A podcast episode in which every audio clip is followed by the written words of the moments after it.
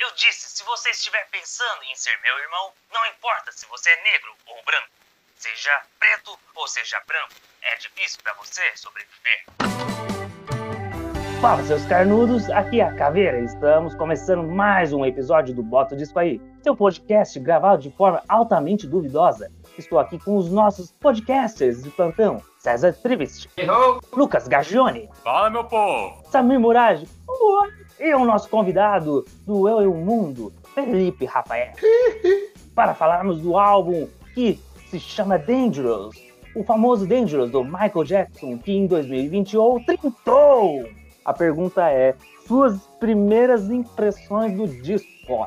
É um disco assim, de novo, é, Michael Jackson, que assim, Michael Jackson se reinventando de novo, né? Trazendo aí coisas inovadoras como o Morph no, no clipe de Black and White. É assim, é Michael Jackson causando mesmo.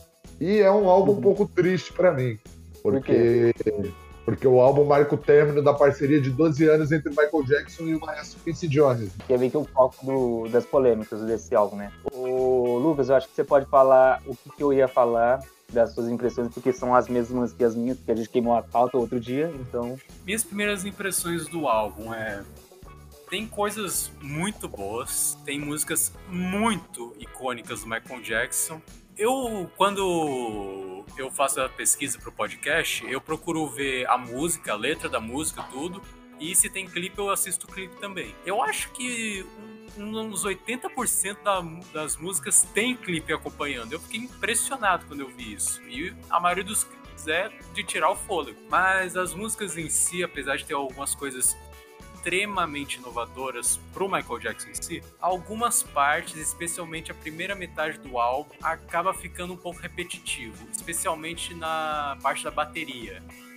Algumas músicas parecem que tem o mesmo tempo, o mesmo ritmo. Parece até que não acabou a música, né? Tipo, é uma música só, né? É algo assim, parecem duas partes de uma mesma música. Eu senti isso, eu tinha falado com o Lucas outro dia que cara, tem músicas muito legais, só que tem uma parte que começa a ficar repetitivo e você, tipo, começa só a melhorar pro final.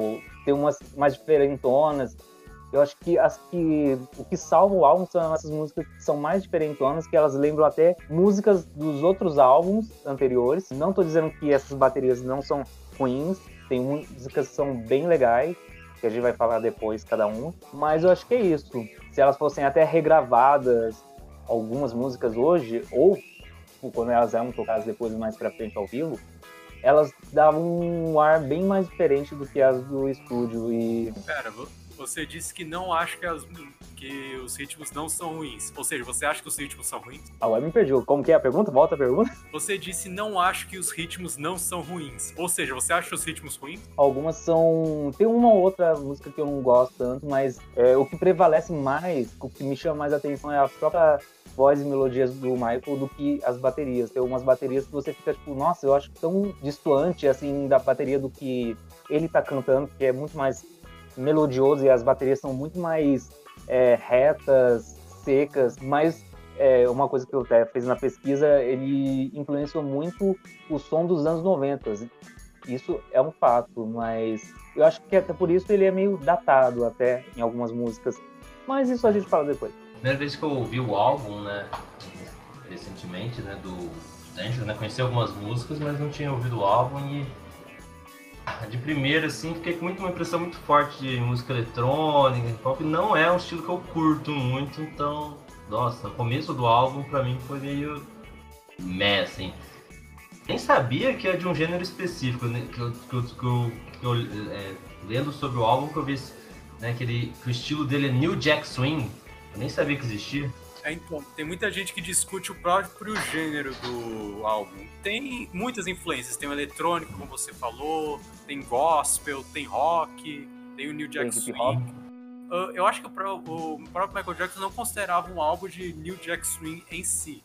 Mas assim, ele uhum. pegou um dos criadores do New Jack Swing para trabalhar com ele, então é difícil. Ah, acho que é difícil não dizer que, que, que não influencia ali. Querendo ser polêmico que não, mas é, também tem uma referência que falaram aí. Então, que é nada mais nada menos que a sonoridade da irmã dele, né? Foi usada no terceiro álbum da Janet Jackson. Então, é você trazendo aí. Porque vamos combinar, é, o álbum o álbum Danger sai em 1991, né? Vocês falaram que ele definiu aí o que ia vir uh, de música nos anos, nos anos 90. Sim, é... foi um dos álbuns mais vendidos de toda a década de 90. Ele vendeu 32 milhões, mas no ano seguinte foi desbancado pelo Nevermind do Nirvana. É, e, então, você vê que o, o, a gente tem que botar na cabeça nossa e dos, dos ouvintes, que nessa, é, que nessa época o Michael Jackson já tinha feito de simplesmente de tudo. Já uhum. foi do Jackson's Five, já foi do Jacksons, saiu Bad, saiu Thriller. Ou seja, o Michael Jackson já tinha passeado por todas as vertentes do, do hip hop, pop, Van Halen fazendo guitarra, fez trilha sonora pro Sonic. Ou seja, eu acho que chega uma hora que esgota. E, uhum. e, você pode ver na carreira do Michael Jackson, nos anos 90 foi onde começou a decadência dele, com aquelas denúncias de pedofilia, né? É, eu não queria, é, eu tô trazendo... Meio que baixou a, a vendagem desse disco, né, por causa disso. Sim, foi, foi é, é os anos 90 começa a, a, queda do Michael Jackson, né? né? Teve aquele caso da, eu não sei se foi nos anos 90 ou nos anos 80, aquele comercial da Pepsi, ele queima o nariz dele, uh, aquela coisa, aquelas, aquelas coisas absurdas dele com Macaulay Culkin. Então é o fim, é, é, o começo do fim da carreira dele, assim, né? Quando ele começa a fazer muita plástica, é uma loucura. Os anos 90, na vez do Michael Jackson. Não que a vida dele já não fosse uma loucura, né? Ah, é, mas eu acho que ficou muito mais Sim. exposta a loucura dele nos anos 90 do que antigamente. Porque todo mundo sabia que o pai dele era um merda, né? Todo mundo sabia que o pai dele maltratava ele, os irmãos. E, e, também foi nos anos 90 que, que ele. Eu acho que foi nos anos 90 que ele comprou o Ranch Neverland. Onde ele monta o parque de diversão, o zoológico. Nos anos 90 acho que é, que é quando exacerba assim, a excentricidade do, do Michael Jackson, né? Quando ele fica definido por essas loucuras aí, né?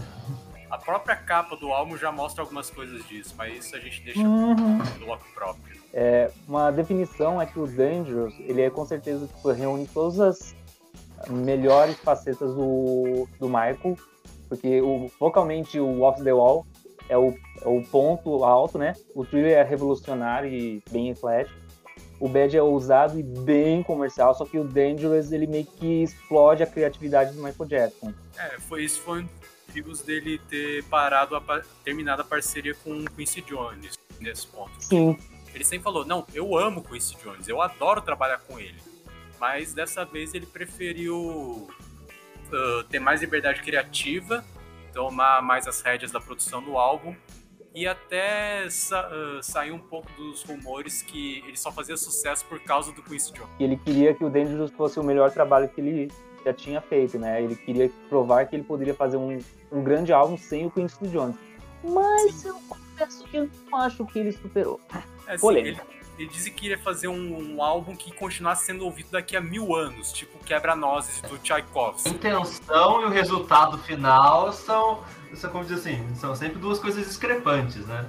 Como diz assim, vem aí da, da megalomania, mas né, acho, acho que é, acho, é perigoso, né? Perigoso essa, é como diz, né? É tanta, é tanta ousadia, né? Mas, né, acho que pelo menos, não sei, não conheço ninguém que, que consideraria o Dangerous como o, melhor, o álbum preferido do Michael Jackson. Assim, apesar de que tem música nele que, que facilmente entra tipo em preferida, preferida, mas a música em, uma música em si, não como o álbum inteiro. Assim, os singles desse álbum, vários deles fizeram muito sucesso. Chegaram no top das paradas, em vários países, venderam milhões. Foi um negócio impressionante. Mas o álbum em si Dangerous não é um dos álbuns mais comentados do Michael Jackson. Tem outros como Thriller, Bad, outros que a gente já falou aqui, que eu acho que se destacam mais pela, pelo conjunto da obra. Só relembrando, é, Dangerous foi lançado em 26 de novembro de 1991. É, foi o primeiro álbum lançado pela Epic Records, que ele tinha feito um, um novo contrato com a Sony Music, e ele custou fucking 10 milhões de dólares. Não, mas sabe o interessante sobre esse número? É que primeiro hum. o, o projeto inicial era fazer um, um álbum compilado, tipo, melhores canções e incluir Sim. algumas músicas originais. O, o, nome do álbum seria Decade. E ele Yes. recebeu 11 milhões adiantados para fazer esse álbum, mas essa ideia foi descartada, então ele acabou fazendo um álbum completamente novo. Foi nos anos 90 também, em 1993, a gente, a gente vai falar da Dangerous World Tour, né, que foi uma turnê megalomaníaca também, enorme, né, que no tipo, naquela coisa maravilhosa. Levava três dias, né, pra montar o palco. Isso, te- acho que ela veio pro Brasil, Acho que foi a única turnê do Michael Jackson que veio realmente pro Brasil. pro Brasil, né? E, e tem uma outra coisa também, foi nos anos 90 que ele fez o, o- o show do intervalo do Super Bowl. Sim, e ele tocou duas músicas desse álbum. ele aparece no alto do. Sim, ele aparece no alto do placar, assim, ele. cheio de explosão, era uma megalomania muito louca, coisa que a gente não via o Michael Jackson fazer muito. Ah, o Michael Jackson, é, se você, é, ele sempre foi bem é, showman, né? Ele tinha fogos de artifício, tinha um monte de coisa nos shows dele, mas o que mas é, foi com Dangerous que ele fez esse show é, esse show grande, essa coisa de showman, de, de aparecer, né? E gosto falar, essas- esses anos loucos aí, né? É, uma coisa que eu pesquisei, que ele disse assim, é um fato que o Michael Jackson ele é perfeccionista, que mostrava até ele ensaiando várias e várias vezes tipo, num, ah, numa sala de dança na, na mansão dele. E você via que ele, tipo, ele não parava, tipo, ele ensaiava, ensaia- ensaiava quatro horas seguidas. Então tem um, uma. Pra você ter uma ideia, algumas sessões de gravação desse álbum chegavam a durar mais de 18 horas. É, o que eu ia dizer é que ele disse assim: Eu nunca estou satisfeito com nada. Ah, vai, Michael. Eu confesso mais tarde, depois, eu, depois que eu corto uma faixa, eu vou para casa e digo: Oh, não, isso não está certo. E você apenas volta e volta e volta. E nunca apareceu, mas enfim, a gente abafa. Acho que isso é- acho até aquela faca de dois legumes, né? Como dizem, né? É, é, é, esse esse perfeccionismo dá, dá o problema, às vezes, de, de você realmente meio que desestragar o que, o que já tinha, né? Você meio que vai tirando identidade, que você vai mexendo, mexendo, mexendo, mexendo, mexendo, você meio que não, não sai do lugar, não. Se fosse algum outro artista ou banda, eu acho que eu estaria mais inclinado a concordar com você, César. Mas assim, já que a gente tá falando do Michael Jackson, eu acho que justamente essa busca pelo perfeccionismo é o que define o trabalho dele. Pra você ter uma ideia, nos últimos dois meses de trabalho no álbum, o pessoal que estava trabalhando, o Michael e os outros, o pessoal chegou a alugar quarto no hotel a quatro minutos do estúdio para não perder tempo de ensaio. Eles chegaram. A, eles gravavam umas 60, 70 músicas pro álbum e não todos foram lançados nesse álbum, obviamente, mas algumas foram lançadas no remix Blood on the Dance Floor, History on the Mix. É, é, é eu entendo, assim, é- é, sei lá, você me falando assim, é tão ex- ex- exagerado, né? Tanto vamos, vamos, vamos, e no final, assim, não, não que o resultado tenha sido ruim, mas não, não, não me parece ser o melhor dele, entendeu? Assim, tipo, tirando algumas exceções. Uhum. Nesse sentido, Sim, acho que sim. essa parte. Quando você fala do. Quando você fala dessa coisa do Michael Jackson, isso era uma coisa dele. É, na verdade, não dele, isso era uma coisa do pai dele. Né? Essa coisa do excesso, é, a perfeição, né? Era uma coisa do Joe Jackson. Né? E, e- e- assim. e- Ficou incrustada nele, e né? você, e você vê esse reflexo várias vezes é, em diversas coisas né, que, que ele faz. Essa coisa do tipo, putz, tenho que atingir a perfeição, eu tenho que atingir o, o ápice da minha carreira. Só que é, você vê que ele se entregou a vida. é, eu, eu tô parecendo repórter de, de coisa de fofoca, né? Ok, ok, ok, ok. É, Eu tô falando, eu tô falando muito da vida pessoal do Michael Jackson, porque reflete, né, querendo ou não, é, reflete muito a vida pessoal dele, né, nessa questão aí, é, musicalmente falando, né? Uhum. Por vai- exemplo, quando você fala do Quincy Jones, é, o Quincy Jones ele tinha os standards de jazz, big band, e não era essa sonoridade que ele queria trazer, né? Tipo, Pelo menos não agora, né? É tipo, tem É só- músicas do álbum que você ouve e fala, cara, isso não parece mais o Michael Jackson, mas é muito bom. E tem outros que falam, não, isso Uhum. realmente não parece Michael Jackson, não sei porque tá aqui. Uma coisa que eu ia complementar, que eu acho que é a minha última coisa a falar, que o Michael, ele queria uma coisa muito diferente. Então, as batidas, as coisas mais mecânicas, é, essa coisa mais urbana, um estilo talvez até um pouco militar e trazer mais uma coisa mais sexual até mesmo, que tem isso até nos clipes, porque ele, por isso que ele chamou até o Ted Riley para substituir o Punk, para deixar assim uma coisa mais arejado de, do Brian Lauren, que, que é outro cara que ajudou, né? Então ele queria trocar esse, esse R&B mais é, disco, né, para uma coisa muito mais do hip hop, né? Então outras pessoas que ajudaram ele na produção executiva foi o Ted Riley, como eu falei, Bill Botterill e o Bruce Swindley, é, suprir a ausência do Quincy Jones. Acho que essa é a minha última curiosidade. Ô, Samir, você falou que você falou que esse álbum foi lançado, foi, foi o primeiro álbum dele lançado pela Epic, não, né? É. Não, é, é, na verdade o, o, primeiro álbum dele foi o Off the Wall, lançado pela Epic. Na verdade, Dangerous foi o primeiro, foi o primeiro álbum lançado sob contrato com a Sony Music. Ah, é. eu, eu, reza, foi isso, alguma coisa assim. Achei que eu tinha. E reza a lenda que foi a própria Sony Music que enxotou o Quincy Jones, viu?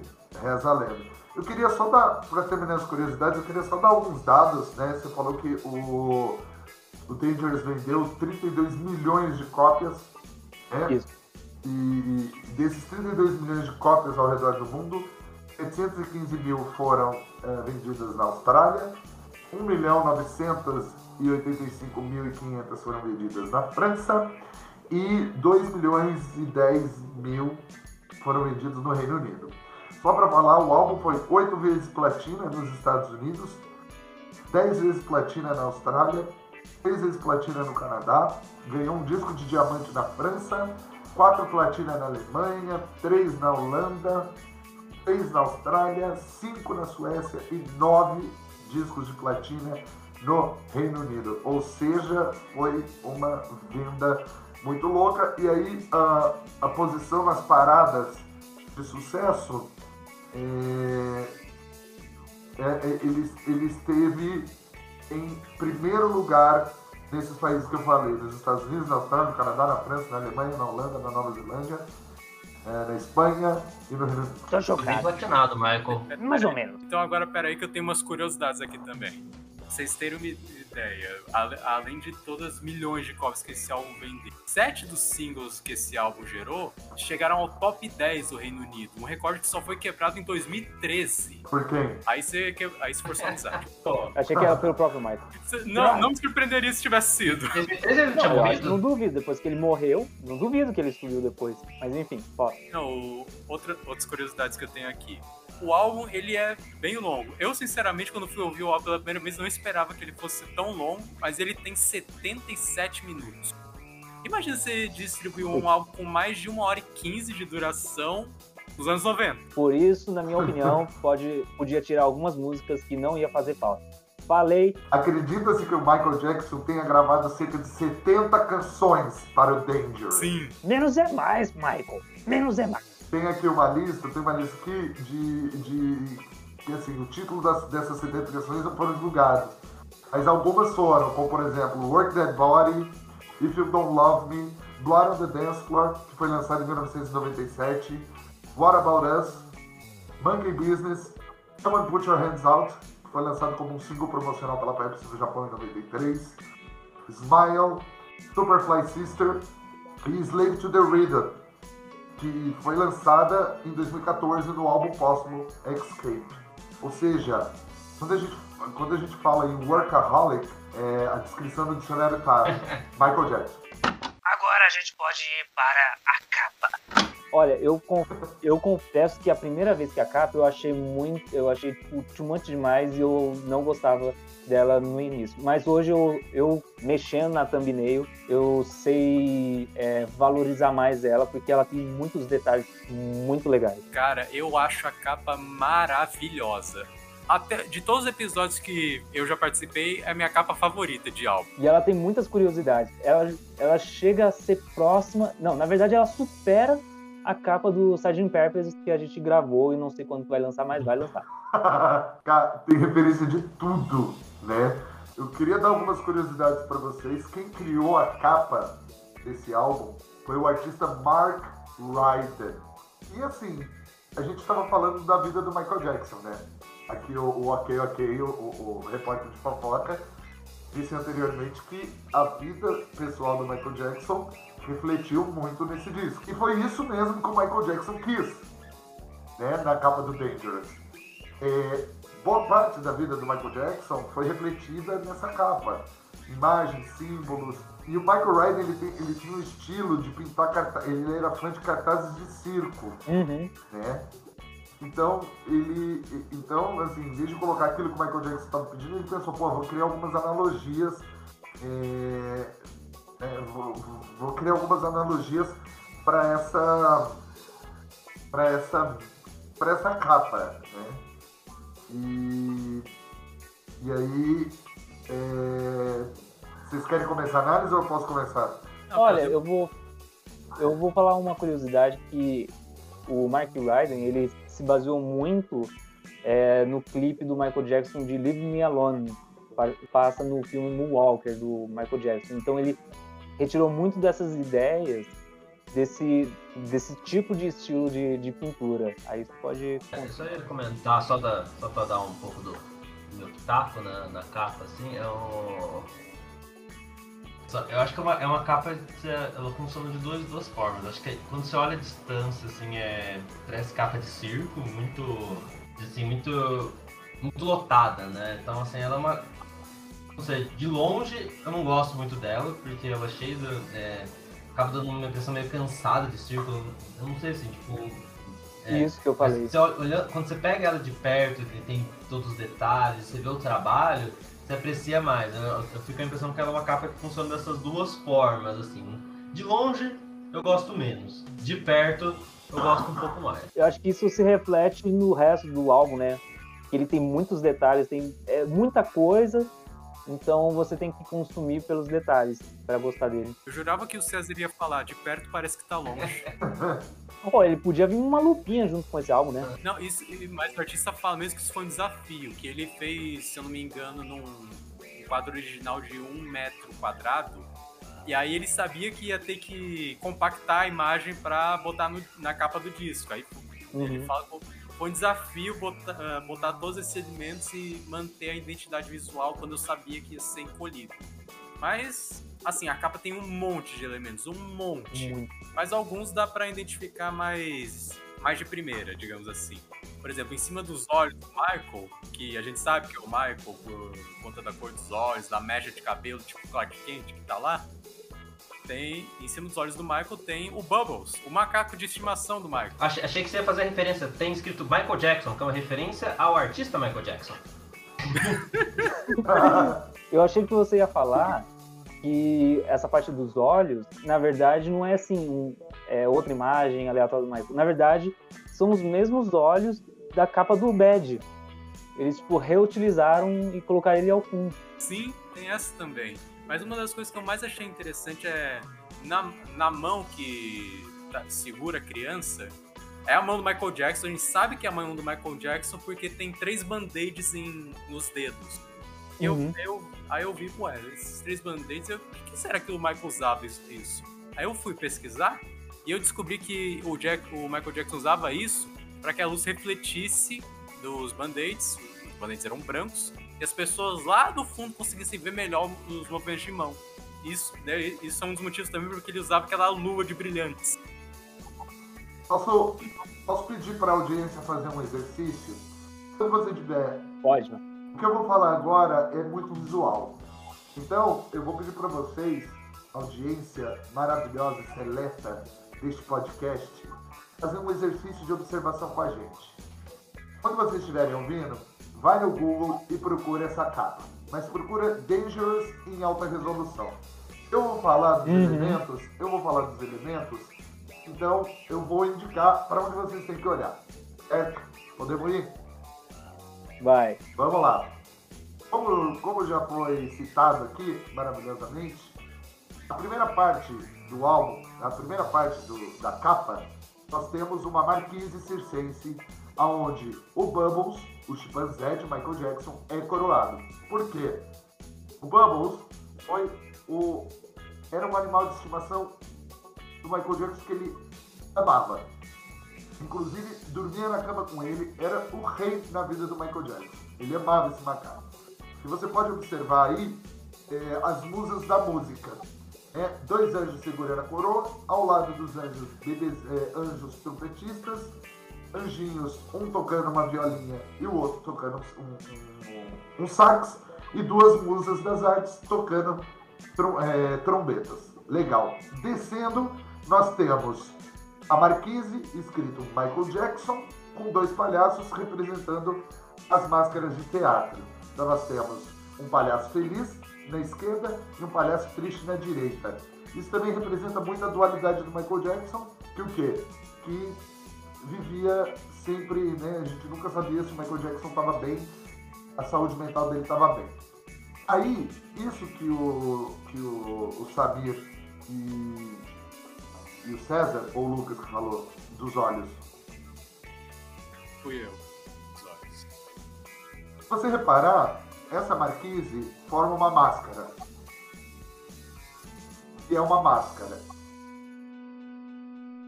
Né? Uma máscara teatral que cobre, parece cobrir tudo.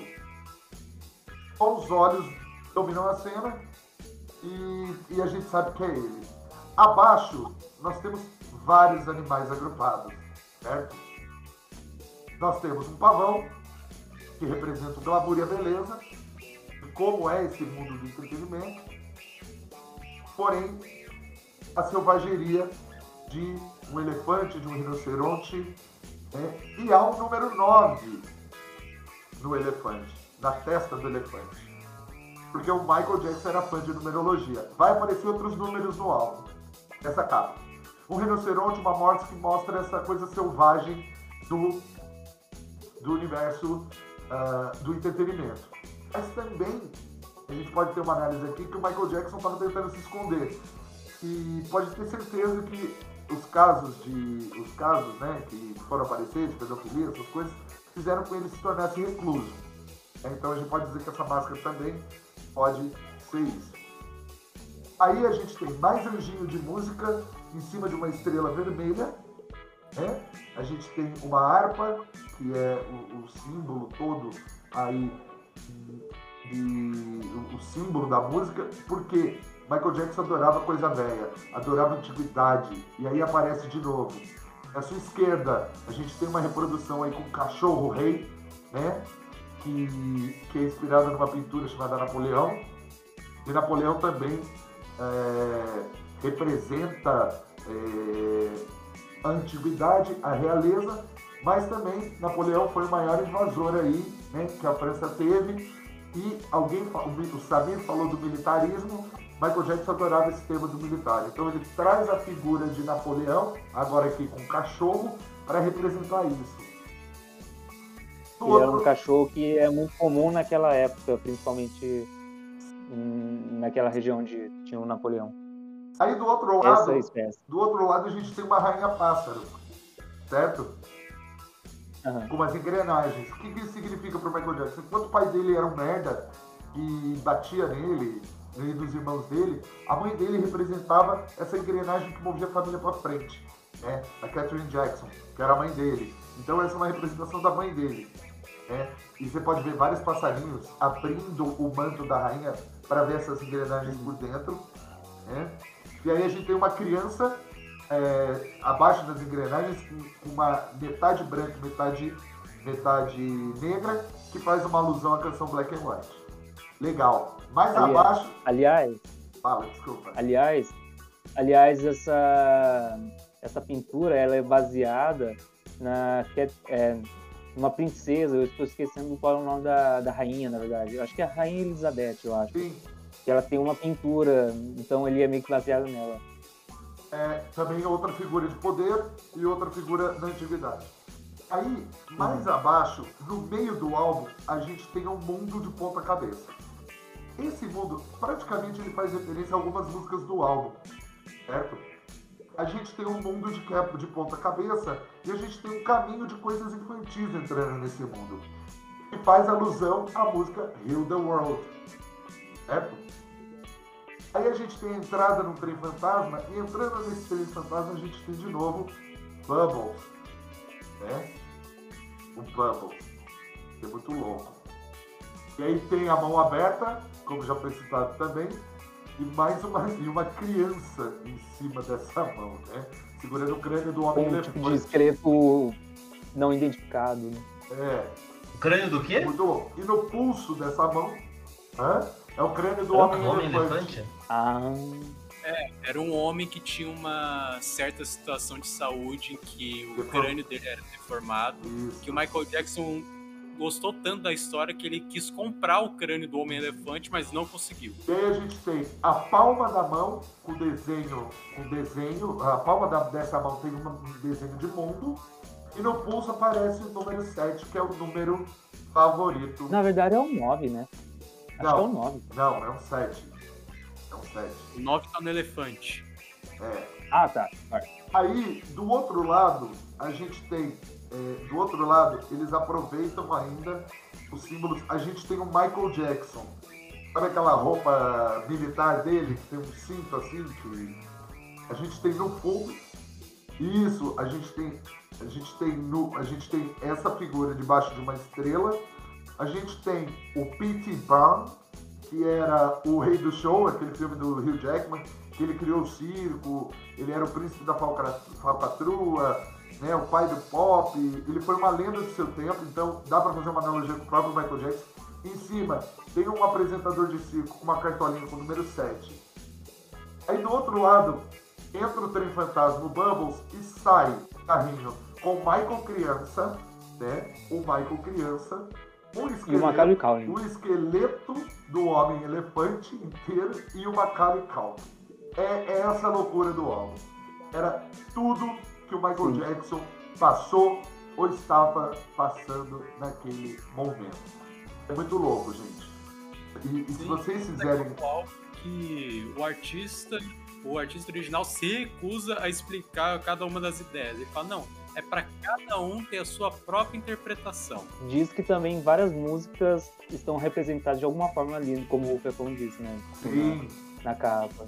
músicas do E, próprio álbum. Cara, eu ia dizer que, cara, eu tava vendo um outro dia um vídeo do Rodrigo Teaser, que é o cover o- é, oficial do Brasil, do Michael Jackson, e ele mostrou um, é, uma capa que ela meio que. Eu esqueci o nome, que, como se chama, que nem aqueles livros que eles têm meio que relevos, eles têm várias camadas pra parecer que ele é meio que 3D. Relevo, capa em relevo. Não, não, ele, ele tipo, ele abre. Eu Eu sei o que é, é uma, é uma, é uma sobrecapa. É, uma sobrecapa. Tipo, são várias sobrecapas, várias camadas para dar o relevo de profundidade. E ele é muito bonito. Aí ele vinha com um CD em ouro, dourado. Mas eu acho que nem, nem liga pelo, o- pelo CD. Ele, ele é tão bonito pelas profundidades. que Você vai vendo como ele vai criando esse efeito meio 3D, que ele já vale a pena por isso. Não sei se tem mais curiosidade sobre a capa, se podemos Eu ir tenho. para o faixa a faixa. Eu contei um total de quatro bubbles na capa. Será que alguém acha mais?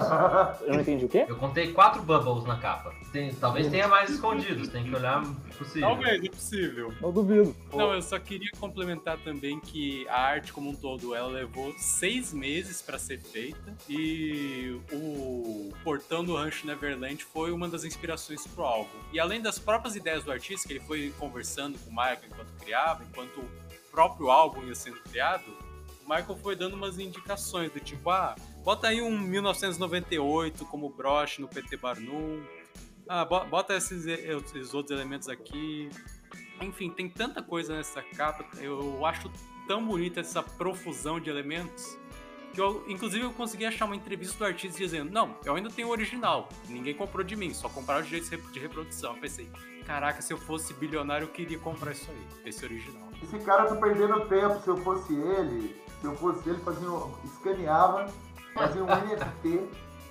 certeza que já deve ter um NFT dessa capa aí, mas tem nada a ver com o cara. Mas assim, mas, mas vamos, vamos, nós vamos comentar de como essa capa prova que Michael Jackson não só era comunista como Illuminati? Aham, tem muita estrela, né? Tem uma estrela vermelha no negócio. Bem no centro! Aham. Você tem um olhinho, você tem um olho que lembra muito Illuminati na saída do túnel fantasma. Só tá faltando os triângulos. Papo vai, papo vem. Vamos para o faixa faixa. Começando pela primeira faixa, Geleia. Jam. Ai, Gelé é tenso, cara. Gelé. Não, eu achava que jam no sentido de, tipo, sabe, vamos fazer uma jam? Tipo, de, tipo, quando você pega a banda e vai tocando até chegar em alguma coisa que improvisa, porque pra mim ela é um puro improviso. Principalmente no, na batida. Então você chamava Space Jam de Gelé do Espaço? Isso, eu chamava. Eu chamava. Caramba, Eu, eu- eu chamava. uma geleia do espaço. Geleia do Espaço, o jogo do século. Caraca. Pernalonga e seus amigos aprontam altas confusões com o Michael Lembrando Jordan. que palavras podem ter mais de um sentido. Só, só assim, só, só dizendo. Não, então, eu cheguei até a procurar se Jam tinha algum significado específico em relação a basquete, mas eu não encontrei. Mas se você for pensar, quando a gente, quando a gente faz uma jam session, né, e jam é improviso, se você for ver, é uma grande, é realmente uma grande geleia de referência, de habilidades, de técnicas, entendeu? Eu trago a minha, você traz a sua, a gente mistura e faz uma grande geleia, entendeu? Olha, tentando dar uma explicação. Mas eu não, eu, eu- eu não duvido que, que, que o termo venha, venha daí também. Geleia mesmo. Geleia mesmo, né? É mistura, né? Geleia é bater as coisas e fazer um, fazer um É. negócio diferente ali. Falando em batida, a música já começa com uma quebrada de janela de vidro e mostra que as coisas estão diferentes e começa o e começa um mó batida eletrônica que você fala, epa, É Michael Jackson? e é, é você, Michael? Eu acho que não. É você, Michael? Não, então é interessante. Começa com a bola quebrando a janela, aí depois a gente descobre que a bola é na verdade um globo terrestre, que é muito presente no decorrer do álbum também. Eu, eu, eu particularmente gosto dessa música. Não, não tenho certeza. Às vezes eu tenho a sensação que ela poderia ser menor. Mas eu ouvindo com atenção, é, a última vez que eu ouvi para escrever as minhas impressões, ela foi indo de boa. Não sei se é uma impressão minha, dependendo do momento. Não, eu gostei também. Concordo com você, ela poderia ser mais curta. Inclusive, muitas dessas músicas que tem nesse álbum tem versões mais curtas, do tipo 3 minutos e 40 para passar em rádio. E dependendo da música, eu acho que a versão de rádio é melhor do que a original. Mas apesar disso, eu gosto de Jam. Parece até uma música, como a gente comentou, que poderia estar no, no filme Space Jam. Mas ela não fez tanto sucesso, apesar de aparecer até em comerciais da NBA. Ela seria ótima para fazer um exercício de corpo do teatro. Ó, Basicamente. Cara, é, tem uma. O que, que muda. Que ela é muito diferente das construções anteriores da, dos álbuns é que ela é muito, como a gente falou, da eletrônica, e eu acho que o vocal do Michael ele tá muito mais agressivo. E como a gente tava falando sobre reflexões do dia a dia do Michael, ele é aqui que começa a falar sobre esse lado de tipo as pessoas não deixarem ele em paz. Eu acho que já é o- a, primeira música, né, começa que é um tema do álbum também que aparece dessa, dessa letra falando mesmo sobre o mundo, sobre, né, como que dá pra fazer pra mudar o mundo, as mudanças, né, essa, essa como diz esse tom, como é que diz, é, Greenpeace, é solidário, não Solidário? Greenpeace, né? É, essa coisa de vamos, vamos resolver as coisas, vamos achar a paz, vamos, vamos nos unir. Entendeu? Não, mas apesar disso tudo, eu gosto dessa, dessa música. Também.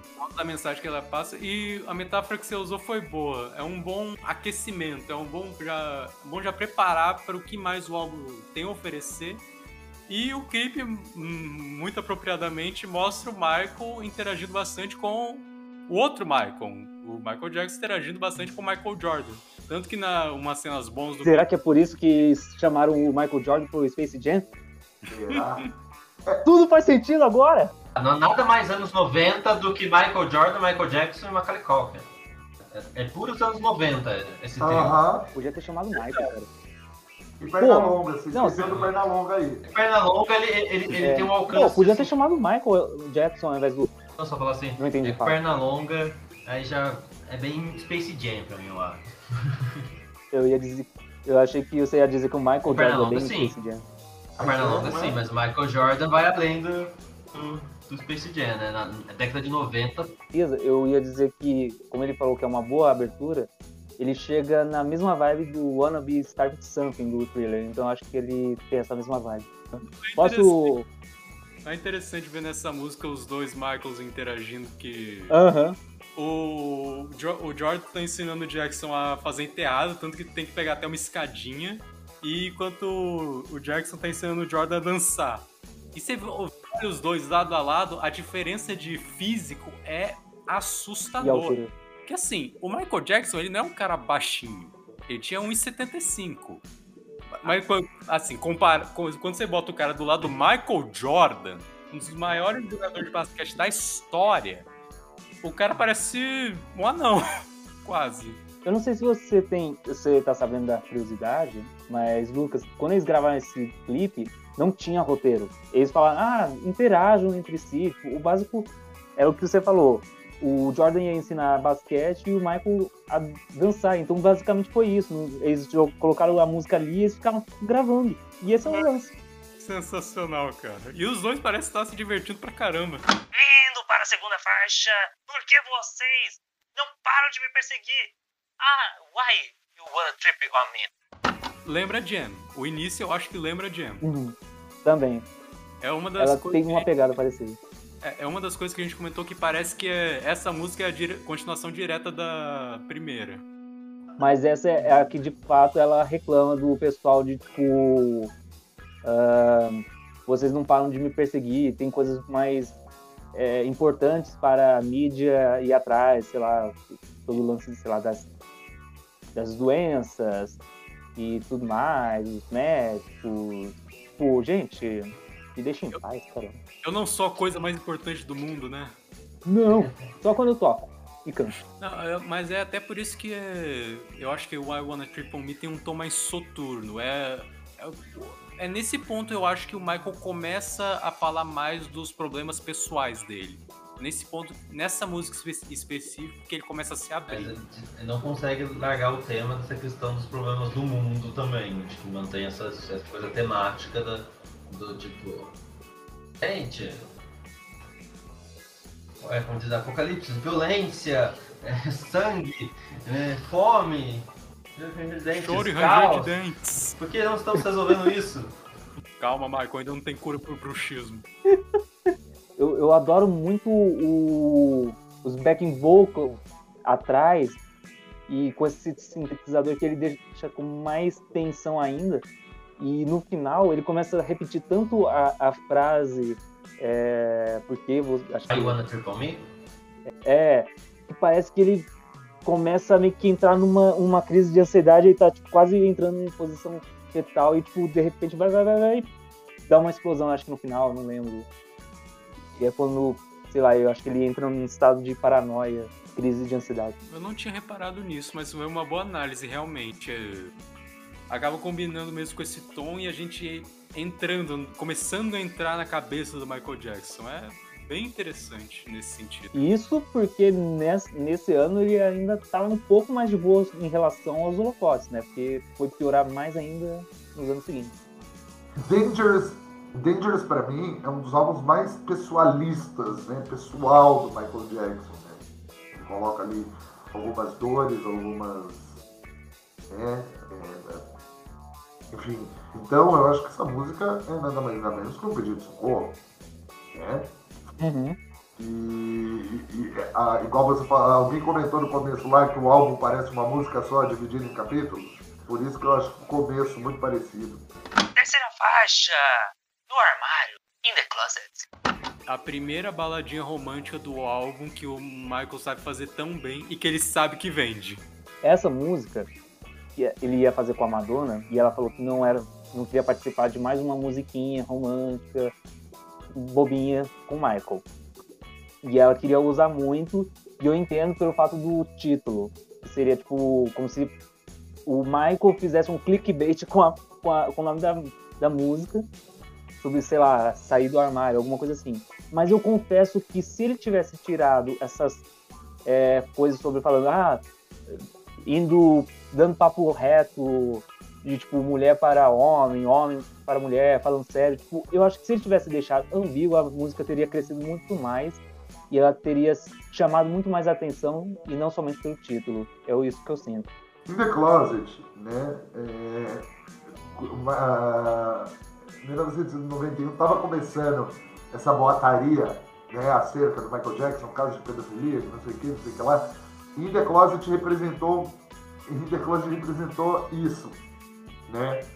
É, o Michael Jackson tinha uma vida privada até então, então não aparecia em mulheres, né? Então a galera achou que era o Michael Jackson falando que ele era gay.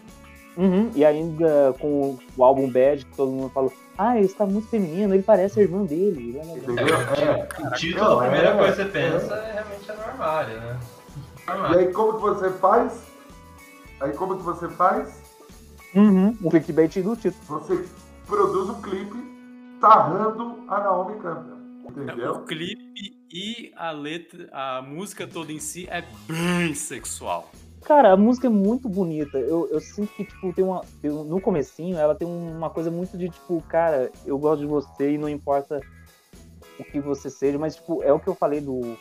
Se ele não tivesse tirado essa parte de, tipo, ah, ser um homem, uma mulher, eu acho que ela ganharia tanto como letra, mas É, isso não é opinião sim. minha, fazer o quê? Tô muito É, a problema letra, no geral, assim, lendo, pra mim, é, é, é como dizer, é muito, né, como diz, romântico e sexual, né? Nesse sentido, né? Não, Uhum, não, assim, tem nada nela, assim, que me chama muita atenção, pra falar a verdade. também acho. A melodia é bonita, mas eu acho que a bateria e o resto é meio mais do mesmo das outras outras. Realmente, eu mesmo não achei muita coisa pra falar dessa música. A maior curiosidade que eu achei, não sei se vocês encontraram também, é que quando o dueto com a Madonna não deu certo, ele chamou outra pessoa. E essa pessoa Uhum. é a princesa Stephanie de Mônaco. Você falou, ah, não tem uma artista pop, não tem a Madonna? Ok, vamos achar uma princesa, uma literal princesa. Que é a famosa garota misteriosa. É engraçado que, você- que isso fica bem claro no clipe, né? É, fica bem claro no clipe, que acho que a voz da, da Campbell é, é feita pela Stephanie de Mônaco. Mas é, eu- eu acho que, o meu, que se eu mostrasse essa música pro meu pai, ele falaria, ah, música pra namorar no carro. Indo para a quarta faixa, ela dirige-me o vento. She drives me wow. Uau, é selvagem, não é vento não. Ela me dirige selvagem, caveira. Ah, em inglês, 200 horas, obrigado. Ela me deixa louco. Ah, Paguem o curso de inglês pra caveira. Essas traduções, essa tradução sua é muito boa, cara.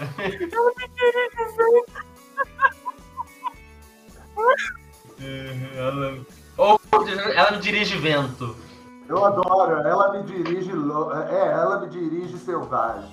Eu quero ver, eu só quero ver como a caveira vai traduzir as outras músicas. Ai, meu Deus do céu, que sensacional. Eu queria confessar uma coisa pra vocês. É, eu não ouvi o álbum inteiro. Eu só ouvi as clássicas. Então, se Cara, eu confesso que essa aí você nem, nem, perdeu seu tempo. Pra mim ela é a ervilhinha do álbum. Falei. Podia Então, nem tá é bem. Eu gosto, mas realmente você Ouvi, não perde devo dizer que assim, eu não consegui. Não me. Não me memorizou. Passou assim, tipo, eu falei, tocou de música? Eu, eu ouvi essa já, sabe? Uhum. Sei lá. O problema desse álbum que eu tive com isso foi isso. Eu, eu demorei pra perceber que as músicas estavam rodando, assim, porque, tipo. Elas- ou elas demoravam muito, então trocava pra uma coisa meio parecida, Uhum. tipo. Não sei. É diferente, tipo, de um. De um progressivo, né? De um. De um rock progressivo que assim, tipo, você tem a sequência, mas a coisa vai, vai, tipo, vai, vai escalonando, você vê que tem essa sensação, essa, tipo, não sei, o começo desse álbum fica muito, tipo, É, no resumo dessa faixa, mais uma faixa do Michael tentando é, provar que ele é o macho alfa é, Que ele não é gay. É só isso. Que, é, tentando provar que ele não é gay. É outra música de, um co- É. de romance, mas já começa um pouco a, mu- a mudar as temáticas, eu acho. Mas isso vai ficar mais acerbado mais pra frente. Quinta faixa, lembre do tempo. Remember the time. Essa é muito legal. E o Jack E Swing total. Oi? E o Jack Swing. Ah, esse que é o que define? É, essa música, é, de novo, é, Mas ela não parece tanto as outras do- dos álbuns anteriores, só que com um upgrade por causa do eletrônico. você pegar as músicas da Janet Jackson e as, se você ouvir as baladinhas da Janet Jackson, você vai ver que é muito parecido. É muito parecido. E a Janet Jackson é a rainha do New Jackson. É, só relembrando que a gente tava falando de clipe, né? Esse é um que tem um clipe onde o Michael está no Egito e ele é tipo um mago, ele é tipo um feiticeiro, não sei, alguma coisa assim. Aí ele se apresenta para o faraó e sua esposa. E aí a esposa do faraó meio que deu uma, uma olhadinha de tipo, hum, gatinho, o Michael também. E o, o faraó ficou tipo, hum, não pode, persigam ele. E aí o Michael corre, corre, corre, mas mesmo assim no fim pega a esposa do farol é o Ed Murphy? Então, é, é o Ed Murphy, é o Ed Murphy. Então, você tá vendo. Ah, ah, vou botar o clipe do Michael Jackson. Então, é, eu sempre achei impressionante, porque caraca, é o Ed Murphy, tipo, de todas as coisas que você espera num clipe do Michael Jackson, o Ed Murphy geralmente não é uma Década de delas. 90 é muito possível. Ed Murphy também é muito anos 90. Tem que entender? Dangerous é tipo, aqui é a década de 90. Temos Michael Jordan, Ed Murphy, Macaulay Culkin. Anos 90, mano. Real mesmo, né? Olha, Eletrônico. Cara, não, é é muito. nata dos anos Ah, 90 anos mesmo. 90. Como diz, né? Dangerous marcou assim qual que era a levada dos anos 90. Quem que eram as figuras. Pode escrever. Sabe o que isso parece pra mim? Todas essas, todo esse clipe que, tá, que vai correndo? Parece Hum. cena de final de filme musical em que, o em que o protagonista aparece pra recuperar o antigo amor. E como ele recupera? Dançando, cantando. Confe- Confesso que se colocasse o El Chan aí, teria pegado muito. É, Peraí, pera- peraí que eu vou anotar. Egito. É. Gente foi pra todos os lugares, gente. Ô Caveira, toca um trecho de Eu Te Amo Egito. Eu vou tocar. Do álbum, acho que tipo, essa foi tipo, é, a primeira que eu me lembro, curiosamente. Mas eu acho que ela parece tanto com a dos outros álbuns, só que ela é tipo upgradeizada com a parte eletrônica, mas ela super poderia estar em outro disco, só que com outro tipo de bateria. É, essa também é uma das minhas músicas favoritas de todo o álbum. Co- A Uhum. coreografia de todo o clipe é bem complexa, mas os dançarinos de fundo não deixam nada a des- desejar. Imagina que seguir o Michael Jackson dançando deve ser difícil pra caramba. E os efeitos especiais estão muito bons pra década de 90, especialmente pro Sim. início da década de 90. O Michael se transformando em Mas hoje é dançado, né? eu acho incrível visualmente. Não envelheceu nem um pouco mal. É, você falou do filme, eu fico imaginando um filme meio estilo High School Musical, porque do nada eles estão lá, perseguem, aí de repente, dança! Dança! Mas, mas para mim é isso que aconteceu. A rainha tá chateada. Ah, entretenimento. Não, isso não, não quero. Não, isso tá chato. Aí vem, o pro- aí vem o protagonista, ele tem uma transformação de Super Saiyajin, que ele fica dourado. E aí ele começa a dançar e ele conquista o amor da rainha. E aí ele vai embora, não acontece nada com ele, mas ei, a rainha é dele agora. A rainha, go- a rainha gostou dele, a rainha sorriu, sorriu pra ele. Eles vão ficar juntos na sequência, garanto. Remember the Ah, Time é. 2. Agora é pra fazer. Indo para a sexta faixa, é, não consigo deixar ela ir embora, se mandar. Can't let her get away. Ai, meu Deus. É mais uma que o Michael tenta provar a virilidade, mas não consegue convencer, porque nós sabemos que é o Michael. E, e outra que eu com certeza descartaria do álbum e fui. É, é outra que sofre da síndrome de ser parecida com as outras. O início também lembrou Jam pra mim, de novo. Mas também lembrou o Get Down On It, do Cool and the Gang. Isso eu achei interessante, mas Qual? O quê? Realmente, Parece o quê? ela não tem muita coisa que destaque. Parece o quê? Eu não entendi. Parece a música Get Down On It, do Cool and the Gang. Eu só, eu só ia comentar que assim, tipo, é, começou com um tema, tipo, olha o mundo, gente. Né? Coitado disso, aí, foi, aí passou pra três músicas seguidas do tipo, mulher, eu vou pegar. Mas como eu falei, o Michael faz essas baladas, ele sabe que vende. Então, mas pera aí, só colocar uma coisa. O mundo tá acabando, né? Já que o mundo tá Aham. acabando, bora se procriar. E é isso. Não, por- tá acabando porque ninguém ouviu o Michael Jackson. Olha aí. Pô, eu tô achando que o Michael Jackson ele era o Capitão Planeta. Ele provavelmente queria ser o Capitão Planeta. Não minto, não. Olha, admito que eu nunca vi Capitão Planeta e Michael Jackson juntos. Deve ter sido assim. a- a- quando ele foi embora, lembre-se, o problema é de vocês. Sétima faixa, Here's the World. Ou, é, cuidado do planeta. Olha, eu confesso que eu amo essa música. Ela, é- ela é Pierre, ela é Pierre, porque tipo, fala assim, ah, vamos cuidar do mundo, cuidar do planeta para as criancinhas. Mas eu confesso que ela é muito boa. Eu choro com ela. É clichê, mas é de coração, né, Posso contar curiosidade? A Xuxa fez uma versão em espanhol chamada Curar el Mundo. E o Roupa Nova fez uma versão em português chamada Paz. Ah, tudo Mas é- com base nessa música? É. Que basicamente a letra fala sobre é, isso que a gente tava falando antes, sobre ah, salvar o planeta, o, o planeta está é, se destruindo. Hoje mais do que nos anos 90. É, enfim, é que é foda, né? Porque quando eu vejo notícias, sei lá, de coisa de gente, teve coisa assim, ah, a pessoa morreu, sei lá do que. Ah, eu, eu às vezes eu parece que a minha empatia foi pro espaço, mas quando eu vejo falando que 29% da Amazônia, é, da devastação da Amazônia aumentou no ano passado, eu choro com isso. E aí essa música me lembra essa- esse tipo de coisa. Ah, que Sabe o que me deixa triste, Samir? Além da Amazônia? Hum.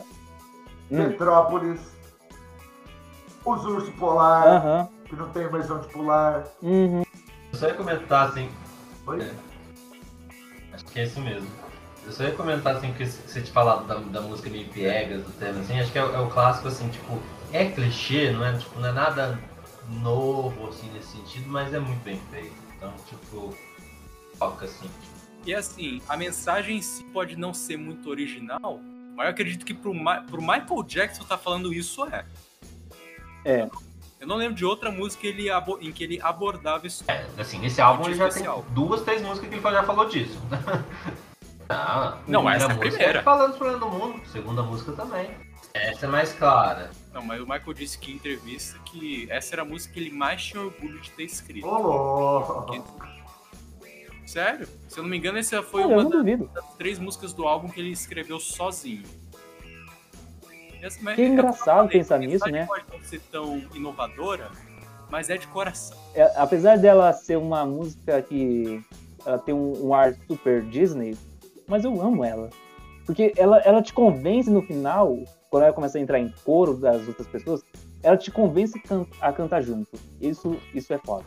Eu acho que é, é nesse sentido de, desse, desse orgulho, tipo assim, é essa a mensagem, mas ela, ela dá aquela coisa meio We Are the World, mas tipo, eu que fiz. E E ela sai um pouco dessa coisa de, tipo, é, R&B. Ela é bem, tipo, bem gospel. Ela tem essa coisa de orquestração. E, novamente, como eu falei, tipo, cada vez mais eu fico pensando, cara, quanto eu... é, talvez eu morra antes, mas eu não sei se o nosso fim não está tão distante assim, né? Por causa de tudo que está acontecendo. E aí, é, por isso que eu acho ela mais tocante ainda hoje em dia. Devido a alguns problemas técnicos, nosso querido convidado, Felipe Rafael, não poderá estar presente da faixa em diante. Então, próxima música. Indo para a oitava faixa. Preto ou branco? Black or white? Olha, quem não conhece aí, boa gente não é. De todas, acho que essa, essa é, é, se não é, acho que talvez seja a música. É, tá no topo, no top 3 pra mim das músicas do Michael. Acho que, é, como eu disse, tem tempos que ela é minha favorita, depois tem uma troquinha aí dependendo de como tá, mas é, é, pra mim a, é a cereja do álbum é essa. Eu vou concordar. Ela que ficou em primeiro lugar, né, na Billboard, né? Sim, ela chegou ao top, ao número 1, top 100 da Billboard em três semanas. Isso foi o mais rápido desde Get Back dos Beatles em 1969, 21 anos, 22 anos antes. E, e não só isso, ficou, com, ficou como número 1 por sete semanas. Foi foi simplesmente o single mais vendido de 1992. Chegou ao número 1 em 20 países diferentes. Foi a canção mais tocada da década inteira. Se essa música não representa o álbum em si, eu não sei qual é. E é a minha favorita também. Mano, até o Slash participou dessa música, o, o guitarrista Slash. É, porque é o retorno, tipo, do, do Jean, né? Tipo, o Jean tinha o Van Halen e nessa tem o Slash. Van Halen participa do Beat It. Ah, verdade. Uh, eu ia falar alguma coisa do clipe. Mano, o clipe, ele... Eu lembro que... Eu tô tentando ver se eu acho aqui o negócio da exibição. Ah, tá, aqui, achei. É, ele foi o primeiro dos clipes lançado e com seus 11 minutos de duração, a produção foi exibida no dia 14 de novembro de 91 e alcançou o público de mais de 500 milhões de pessoas em 27 países. É por isso que três décadas depois a gente continua falando de Michael Jackson. Porque ele foi um dos maiores popstars da, da história. Eu devo admitir que foi só quando eu ouvi o álbum que eu entendi, que eu entendi uma outra referência. É, é nessa música que, que, que, que na, na, na, versão completa tem lá o, o menino discutindo com o pai, né? É só então eu realmente. É, que tem aquela coisa. Né? Ah, que daí finalmente eu entendi todas as referências do. do Massacration. Do, o Massacration, a banda. O, que o, o Massacration tem um. É, não sei se era o Metal Bucetation, o, não era Metal Bucetation, era, sei lá, não lembro qual que era, mas é um, é um que o clipe. Eles. Tem o Michael Jackson no clipe. Eles, eles, eles põem um cara pra fingir que é o Michael Jackson no, no Hop Harry. Caramba.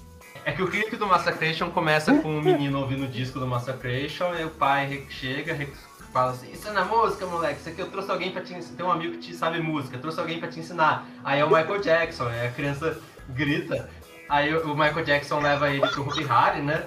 Fingindo que é Neverland, e aí é, é a banda do Massacration atrás do, do Michael Jackson, né? Caraca. Eu, eu, eu, eu Nossa, procuro, mas aí que eu entendi essa, essa referência da criança reclamando. Eu falei, ah, olha só, isso também é uma referência. E é cheio de referência às coisas do Michael Jackson ah.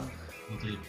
Sim, sim, o, o clipe é cheio de Nesse trecho do início, ele me, que o pai tá dando porro no moleque e tal, me lembrou muito também o clipe We're Not Gonna Take, do Twisted Sisters. É, o que eu ia falar é que o diretor do, do clipe, eu tava vendo um documentário, ele falava que ele tentou manter o máximo possível de lógica nas ideias do Michael, porque ele falava, não, aí eles vão para lá e depois ele vai para Índia, aí depois tem os indígenas, aí ele aparece lá na Estátua da Liberdade, sei lá o que. Ele, ele tentou fazer o máximo possível para que o roteiro dele ficasse lógico, racional, porque o, o Michael ele ficava tendo várias ideias e ele falava, mas não tem sentido. Aí hoje a gente percebe que ele fala sobre esse lance de todos os povos se unirem e não não existe preconceito. Ele, tipo, a música vai além do que tipo, preconceito entre negros e brancos, tipo,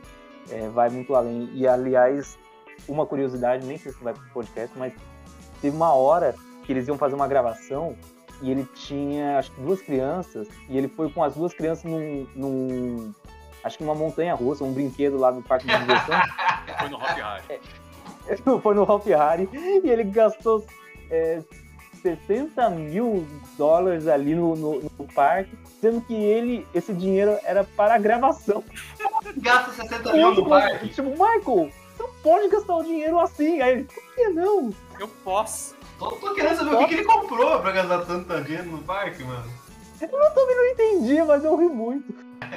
Comprou dois cachorro quentes e, um, e uma soda pra cada criança. 60 mil dólares. É, foi isso. Enfim, cara. Ela, ela gruda na sua cabeça de uma forma que depois é muito a, difícil de tirar. A tecnologia do clipe, né, que faz essa, essa transição da, da, dos rostos né, indo de um lado, tocando né, essa, essa mor, é, morfa, né, um pro outro, assim, é muito boa. Mano, isso é diferente de Remember the Time. Eu falo, mano, isso aí é um temporal. Isso nunca vai deixar de ser foda. Exatamente, cara. É, é que nem os efeitos de Remember the Time. Você não acredita que foi feito no início da década de 90. Apesar de toda essa tecnologia, uma das coisas que eu mais gosto desse clipe é a referência de De Volta pro que Macaulay Culkin pega aquelas duas caixas de som gigantes para botar no meio da sala, bota o óculos escuro, bota o volume das caixas de som no talo só faz um acorde. Isso manda o pai como um foguete pra África. Então, se a gente pudesse voar assim, em vez de pegar avião. Pois é, ele chega tranquilo, né? E ajudar o mundo, porque Boa. diminui, é, como diz, né? Os problemas ambientais que os aviões trazem. Além de todos esses efeitos especiais que falou, a música é muito legal, é muito contagiante, você fica dançando junto e acaba dançando todo mundo junto. Muito legal de ver todo, toda essa energia transmitida no E a música gruda também na cabeça. Aí depois revela tudo que tem o, o estúdio, né? No final, eles agradecendo. Ah, não, obrigado. E o Michael Jackson se transforma numa pantera, porque assim. Acho que tem uma referência a um outro clipe, esse. Eu só queria terminar falando também que uma coisa que eu já tinha visto um pouco dessa música, um pouco do clipe, não tinha visto aquela versão estendida de 11. Mas eu fiquei impressionado que termina com uma animação do Simpsons.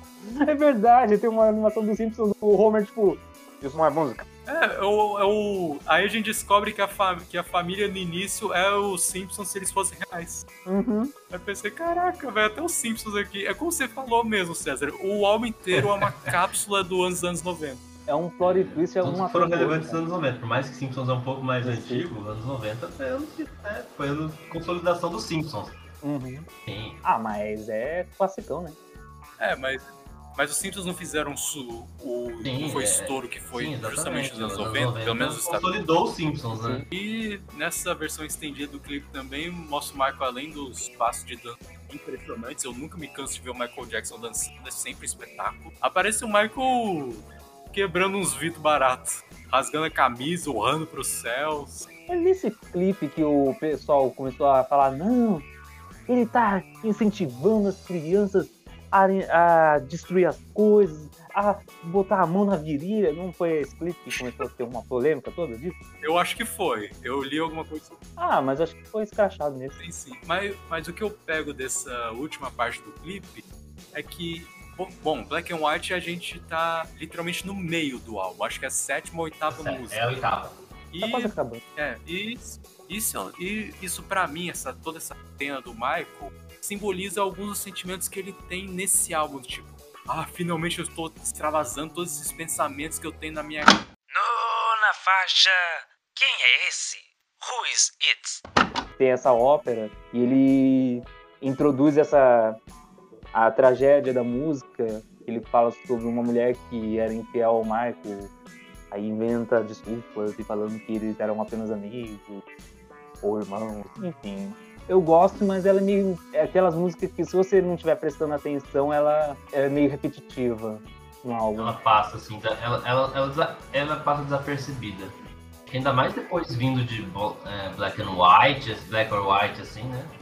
Eu não sei nem o que falar sobre ela, pela verdade. É, eu concordo com vocês que ela acaba cometendo o pecado das outras que vêm na primeira metade do álbum. Mas essa eu gosto um pouco mais por causa do, do ritmo dela, como o Samir falou, da mudança de tempo. Especialmente no refrão, eu fico tentando cantar junto porque eu acho muito envolvente. É aquele momento assim, se você prestar atenção, ela se torna legal, mas se você ficar meio distraído, ela passa desapercebida. Acho que é o tipo de música que se eu ouvir no álbum mais vezes, você ela, é, tipo assim, ela, ela começa a ser daquelas que você começa a curtir mais, assim. Uhum, eu acho que foi isso comigo. Como eu ouvi só uma, eu, eu ainda não, não, tive, não tive essa sensação das músicas que crescem. Mais isso. Uma coisa que eu acho que complementa e aumenta o interesse na também é o clipe. Porque, por exemplo, a letra em si, ela é, parece estar falando, ah, você me deixou por alguém que te que ia te dar o que eu não conseguia. Quem? É meu irmão? É alguém que eu conheço? Quem é? Mas quando você vai ver o clipe, ele mostra. Eita. O clipe mostra uma. A mulher de quem o Michael tá falando. Parece que ela tem várias identidades. Tá, tá sempre mudando de aparência, maquiagem, etc. E indo atrás de gente rica, gente em mansão, gente com dinheiro pra caramba. Já o Michael tá sempre sozinho durante o cli- clipe. Isso acaba questionando por quem ela me deixou e acaba indo pra um lado de que quem você é realmente? Quem, who is it? Quem é? É, você falou do, do refrão, que o refrão, na verdade, ele, ele tá em coro, né? Ele não tá sozinho. Então acho que eu, eu tava reouvindo aqui pra. Por isso que ela dá essa pegada de você, nossa, eu vou querer cantar junto. E tem os famosos tiques, os gritinhos do Michael. lá no fundo que você fica viajando. Eu acho que no começo eu tá lembrando dela de uma forma diferente, mas eu confesso que tô queimando a língua e realmente eu gosto dela. Ah, eu gosto também, eu gosto também. Não é a favorita do álbum, Uhum. mas eu gosto de ouvir elas. Eu só não entendi no clipe era aquele fantasma de que aparecia de vez em quando. Cheia de fantasma? É, você lembra que no clipe às vezes aparecia tipo um rosto em relevo? Hum, Então o que, que era aquele fantasma, cara? é, o, é o Michael do futuro falando I see that people. Então, eu, fiz- eu fiquei viajando aqui pra tentar encontrar o sentido. Tipo, será que é o fantasma da pessoa que, que ele achava que ela era, ainda superando ele? O fantasma do relacionamento que eles tiveram, algo assim? Mas ficou confuso pra mim. Se você sabe, bota aí nos comentários, que eu não sei mesmo. Indo para a décima faixa. ah, dar para mim? Eh, eu acho. Give you into me. É, então, né, o... a tradução da música é tensa. Porque você pode estar na... Me dá o seu amor, me dá os sentimentos, mas tem gente que conf- confunde o amor com outra coisa. Às vezes é bom, às vezes é ruim, aí depende do seu ponto de vista. As duas coisas são juntas, sabe? Às vezes eu só quero algo casual. Eu, eu, eu, eu, eu acho muito engraçado, porque talvez isso vocês não devem ter passado na mente, porque eu acho que vocês nem conhecem essa banda. Mas o início é, do vocal da melodia me lembrou uma música do Break Benjamin, que é uma banda de hardcore melódico 2000. Enfim, ela é outra música que tem o Slash, um lado de mais hard rock, mas me incomoda aquela batida ali de trás, que fica pá, pá, pá, que parece que eles pegaram uma lata de Neston, aliás, Neston pode patrocinar a gente, batendo o tempo todo ali durante toda a música, marcando o tempo. É, O que eu ia falar, você falou do Breaking Benjamin. Pra mim, o início lembra Is This Love do White Snake. Ninguém conhece White Snake? Bom, eu não conheço White Snake. Não acredito que vocês não conhecem White Snake. Não, eu conheço de nome, não conheço, eu não lembro pelo menos de música. Pode ser que eu tenha ouvido, mas não lembro. White Snake eu, eu, eu conheço acho que o primeiro álbum, mas eu, assim, de nome mesmo, eu não sabia se o Nation Arms, basicamente. É que Is This Love é uma música que eu ouvia muito. O pai sempre gostava de tocar. Aí eu fiquei ouvindo Give It To Me. Nossa, esse, esse início parece Is This Love. A única música que eu conheço do White Snake. Mas, mas vocês concordam que, sei lá, eu- essa batida Nossa, no fundo que tá marcando podia estar de fora? Nossa, parece que o Michael trouxe o Macaulay Culkin e ele falou: Ai, você tem que falar disso, não posso ajudar? Tá, tá, tá. Essa é a música que o, que o Slash participa, né? Ah, o Slash batendo na lata de Neston? Tô brincando. Não, é mais uma que tem a participação do Slash. E essa Sim. participação demorou mais de um ano coordenar. O Slash é uma pessoa ocupada. Ocupado com as armas e as rosas. Não sei se é por isso, mas o próprio clipe da música é mais genérico, digamos assim. Ele não é tão. não chama tanta atenção quanto os outros. É o Michael, o Slash, sem a cartola, ah, performando um show e, de e entre isso tem, um, tem uns. Uhum. Pode ser. Enquanto tem umas imagens que a mulher que ele ama tá. Fora que os clipes têm uns cortes bem rápidos, a, a edição é. Acontece muito de repente, é um pouco confuso pra mim ver o clipe enquanto ouve a música. Desorientador, eu achei. Indo para a décima primeira. Você estará lá. Be there? Cara, eu confesso que quando eu ouvi, eu não lembrava desse começo dela, ter um coro. Cara, me deixou muito assustado. Real, tipo, eu- aquele negócio meio funo, e aí de repente vai pra um lado realmente mais gospel e, e aí você ganha mais o coração. Mas o início é muito assustador. Cara, eu vou dizer que eu adoro essa música. É a minha segunda favorita. Ela tem esse lado meio gospel, que ela, tipo, vai ganhando força e você vai cantando meio que junto, né? Porque ela, ela, é- ela, é, ela é daquelas músicas que ela poderia estar em outros álbuns, ela não, não tem esse lado tão eletrônico. O Michael tá cantando pra caramba, ele tá soltando toda a voz dele. Acho que eu entendo porque você gosta tanto dela. Eu falo- assim, eu acho que a, a, a referência gospel dela, assim, acho que é bem forte mesmo, assim, até pela letra e tudo, ela, ela me dá realmente uma impressão de uma música, é, como diz, né, flerta mesmo com o música gospel, né? É, exato, não parece uma música pop, parece uma música religiosa mesmo. Mas acho que esse é um. É por isso que ela é tão especial pra mim. Porque eu já falei pra vocês e pros ouvintes que o meu gosto musical, especialmente Michael Jackson, Queen, etc., foi muito formado pelas músicas que meu pai botava para tocar nos fins de semana, que tinha churrasco, reunião de família, essas coisas. E o meu pai, por muito tempo, ele participou de um grupo de canto gregoriano. Então ele sempre gostou dessas músicas religiosas, músicas de coral. Então, quando eu tava ouvindo essa música pela primeira vez para me preparar o podcast, pensei, nossa, parece que uma música que eu ouvi há muito tempo, mas não lembrava o nome. Parece que eu achei uma joia perdida Sabe quando você acha de quando você tá vendo o guarda-roupa e acha dinheiro nos bolsos do casaco, você não usa seis meses? Pra mim essa música foi quase isso. Mas o que eu achei estranho nela foi que o clipe é da versão curta da música. É uma versão de rádios, não é da versão completa. Será que é por isso que eu, eu me assustei com o início e no, na outra versão não tinha aquele início assustador? Eu acho que não, porque pelo que eu me lembro que a versão corta é mais o final. Isso era uma, até uma das minhas críticas à música original, porque assim, a música ela tem uma progressão de onda mais ou menos. Ela começa uhum. devagar, bem suave, aí cresce, cresce, é, vira um eco, no né? ápice e vai descendo lentamente pro ponto que começou. Quando eu ouvi essa versão pela primeira vez, eu pensei, pô, eu gostei. Só acho que falta uma catarse. Mas aí veio a versão curta, e a versão curta, ela basicamente acaba no ápice. Aí para mim funcionou. Aí eu. Se eu falar assim de, de, desse tempo, né? Porque eu, essa música, o You Be There, é, é quase oito minutos de música, é, uhum. Mas eu acho que ela funciona, porque ela tem essa coisa meio é, igreja, que você vai, vai tipo, crescendo e todo mundo vai se juntando e cantando junto. Eu acho que ela funciona, ela ser longa, assim, ao contrário de outras. Outras duas coisas que eu gosto bastante dessa também é que talvez vocês se lembrem, essa música apareceu no filme Free Willy. Nossa! Verdade esqueci isso na pesquisa. Lembra desse filme? Lembro do Phil Willy, não lembro da música. Filme mais ou menos. Você vai reassistir Phil Willy. A música no filme não lembro, mas eu lembro do filme. Ela aparece naquele momento que ela pula? Não, aparece no momento que o garoto tá interagindo com a baleia. Eu admito que eu conheço mais o desenho do Free Willy do que o filme do Free Willy. Caraca, tinha um desenho? Tinha, passava. Verdade, tem um desenho. Desenho, desenho assisti bastante. Caraca, nunca teria adivinhado, cara.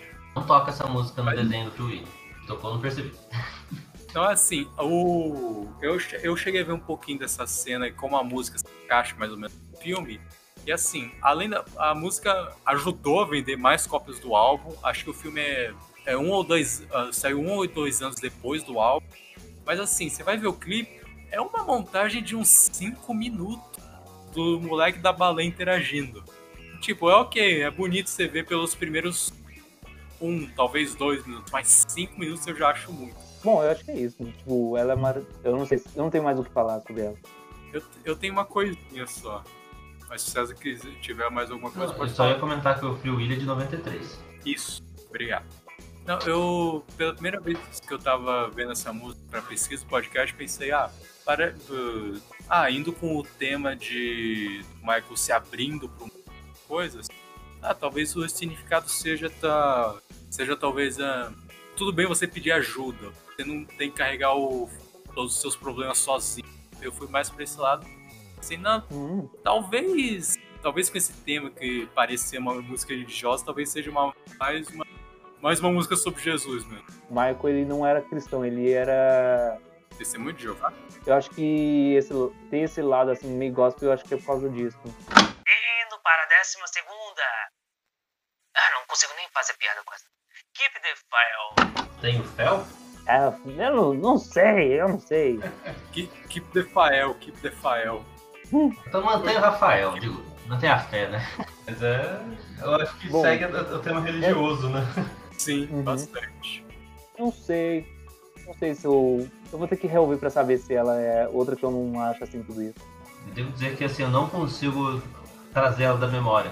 É, pra mim também foi assim. É difícil trazer ela pra memória apesar do tema da religioso, eu não acho que ela se destaca tanto. Ela é legal, mas não parece uma música do Michael Jackson, parece do outro artista. Mesmo com toda a variedade, mesmo com todo o alcance do Michael Jackson, não parece algo dele. Eu acho que vem a, a sensação que eu, assim, a, a, sensação que eu tive desse álbum foi tipo, né, um começo muito parecido, né, com a que vem com o centro, né, tipo, a Black White, que tipo dá um ápice e esse, esse fim, essas outras Aí, aí a partir daí, pra mim, é tudo meio tipo, sei lá, muito nebuloso. Não, não, não, É, não, não tocou essa parte do álbum. essa música eu fui reouvir, ela no começo é meio estranha, mas depois ela chega um pouquinho mais dos 30 segundos. Ela tem uma cara de abertura de série dos anos 90, 3 é demais. Você consegue ver lá, tipo, a, a- aquela ponte lá dos Estados Unidos, aí tem os caras no carro. Tipo, ela é legal, mas é, vai daquele pensamento que eu falei, tipo, eu não consigo lembrar dela se você deixar de ouvir, mas ela é boa. Esse é o problema dela. É, pois é, ela é boa, mas no meio de tantas músicas sensacionais, Uhum. ela se perde. E ela é longa de novo. Eu só tenho. Eu, tanto que eu só achei uma curiosidade pra falar dela. Vocês lembram que no início. Vocês lembram que no início do podcast, ou não sei quando o Samir vai editar aquela parte, eu falei que alguns dos ensaios chegavam a ter mais de 18 horas? Hum, essa também. É, Então, em uma ocasião específica, o Bruce Sweden, um dos produtores, ele falou pro Michael: Você não vai sair desse estúdio até terminar os vocais. Não, e esse cara no estúdio até o amanhecer pra finalizar. Nossa, se livrou do Quincy Jones, mas arranjou outro, né? Ok, mãe, eu vou gravar o negócio, depois eu vou brincar lá com o Macaulay Culkin. Décima terceira faixa, Gone Too Soon. Ou vai tão cedo. Essa música, ela fica, você fica mais triste quando você descobre o contexto por trás. Eu sei, pode falar, pode falar. Não, fala você, eu já falei demais. Ah, basicamente ele, ele é uma homenagem, porque essa música não é do Michael, essa música é do Larry Grossman é, e o Buzz Cohan. Ele é uma música meio que clássica, ela vai meio que nessa vibe que nem o She's Out of My Mind do Off the Wall, tipo, é uma música muito bonita, tem um lado clássico tudo mais, instrumental, piano. Porém, ela é uma homenagem ao Wright White, que é um, um amigo do Michael, que era uma criança de 14 anos, eu acho, que morreu de AIDS. E não só porque não só morreu de AIDS, mas também quando foi descoberto, porque na época não tinha muitas informações sobre AIDS, ele foi expulso da escola. E a, e a, e a mãe tentou fazer de tudo que possível para ele voltar para a escola, mesmo ele melhorando. A escola não aceitou e mesmo assim é, ele morreu e o Michael se sentiu muito tocado pela história dele. Ele encontrou o Michael e no funeral do menino ele cantou essa música. É isso. E, e, o, e a outra curiosidade é. Deixa eu. É. E o, e o Usher, Usher, Usher, o rapper, né? O Usher, cantou a mesma música no memorial do, do funeral do Michael, quando ele morreu. Foda. É, acho que, acho que ela é bem. né, é, ela é o tema de despedida, né? Do, de, de funeral mesmo, né? Uhum. Essa ida. Acho que, pra, como diz, né, nessa intenção, essa música é. acerta. Só, você sabe qual que é o problema só pra mim nessa música? É que vem tanta balada, tem, tem outras músicas muito mais bonitas que elas são lentas, aí ela entra bem no final, então ela já chega num momento muito arrastado, então talvez se ela tivesse localizado em outro lugar, sei lá, teria sido melhor. Por exemplo, lá mais perto do Rio do World, talvez. Sim. Ou sei lá, depois de uma mais agitada, e aí vinha ela depois outra agitada, pelo menos pra fazer esse equilíbrio. Ela não fez sucesso, ela foi um single e ela foi o que menos rendeu vendagem. É, mas eu acho que o Michael sabia que isso ia acontecer. Eu- Uhum. Ele não- claramente não fez essa música ve pra vender. É, e que ele quis que fosse pro álbum, dentre as quase 70 músicas que ele compôs, porque era importante pra ele. Não, eu só falei assim, nem. Não, eu, só, eu tava falando só que nem toda música, como diz assim, né, é, fe- é feita pra ser consumida, né? Como diz, essa forma de vendagem, né? Esse tipo de música não vai vender muito, mas é, é importante, eu acho. É, só pra comparar nossas notas aqui, Samir, eu, eu, as informações que eu encontrei sobre o Ryan White, elas diferem um pouco das suas. Aí, não sei, talvez, Talvez a minha memória falhou. Mas pode falar. Não, eu não sei. Eu, talvez as fontes sejam diferentes mesmo. Talvez a, a- a história tenha perdido um pouco. Mas o que eu tenho aqui é que o Ryan White, ele era realmente um amigo do Michael Jackson. Só que Uhum. ele morreu de AIDS aos 18 anos, em 1990. Hum, E a história de, de como ele contraiu o AIDS é mais triste ainda, porque ele já tinha um problema de saúde, que ele precisava de transfusão de sangue frequente. E aí, numa dessas vezes, ele acabou acabou recebendo sangue infectado. Nossa. Aí, é. Na época ainda não Aí sabia ele que acabou- também transmitia pela por transfusão. É, na década de Uhum. 80 o AIDS era muito pouco entendido. E também tinha muito preconceito, mesmo, mesmo com adolescente. Aham. Por isso que abriu a mente do pessoal pra mostrar que, tipo, ó, a AIDS não é só gays e homossexuais que pegam, outras pessoas também podem pegar, e não necessariamente sexualmente, enfim. Exato. Aí, aí quando o Ryan White tentou voltar pro ano escolar, alguns pais e professores da escola tentaram impedir, por medo que outras pessoas pegassem AIDS. Não sei como eles pensaram, ah, se, se AIDS transmite pelo ar, alguma coisa assim, mas, Uhum. mas eu, cheguei, eu cheguei até a pesquisar se AIDS, por exemplo, ah, se alguém com AIDS botar a boca no bebedouro tem risco de infectar alguém, e eu pesquisei e não, não tem.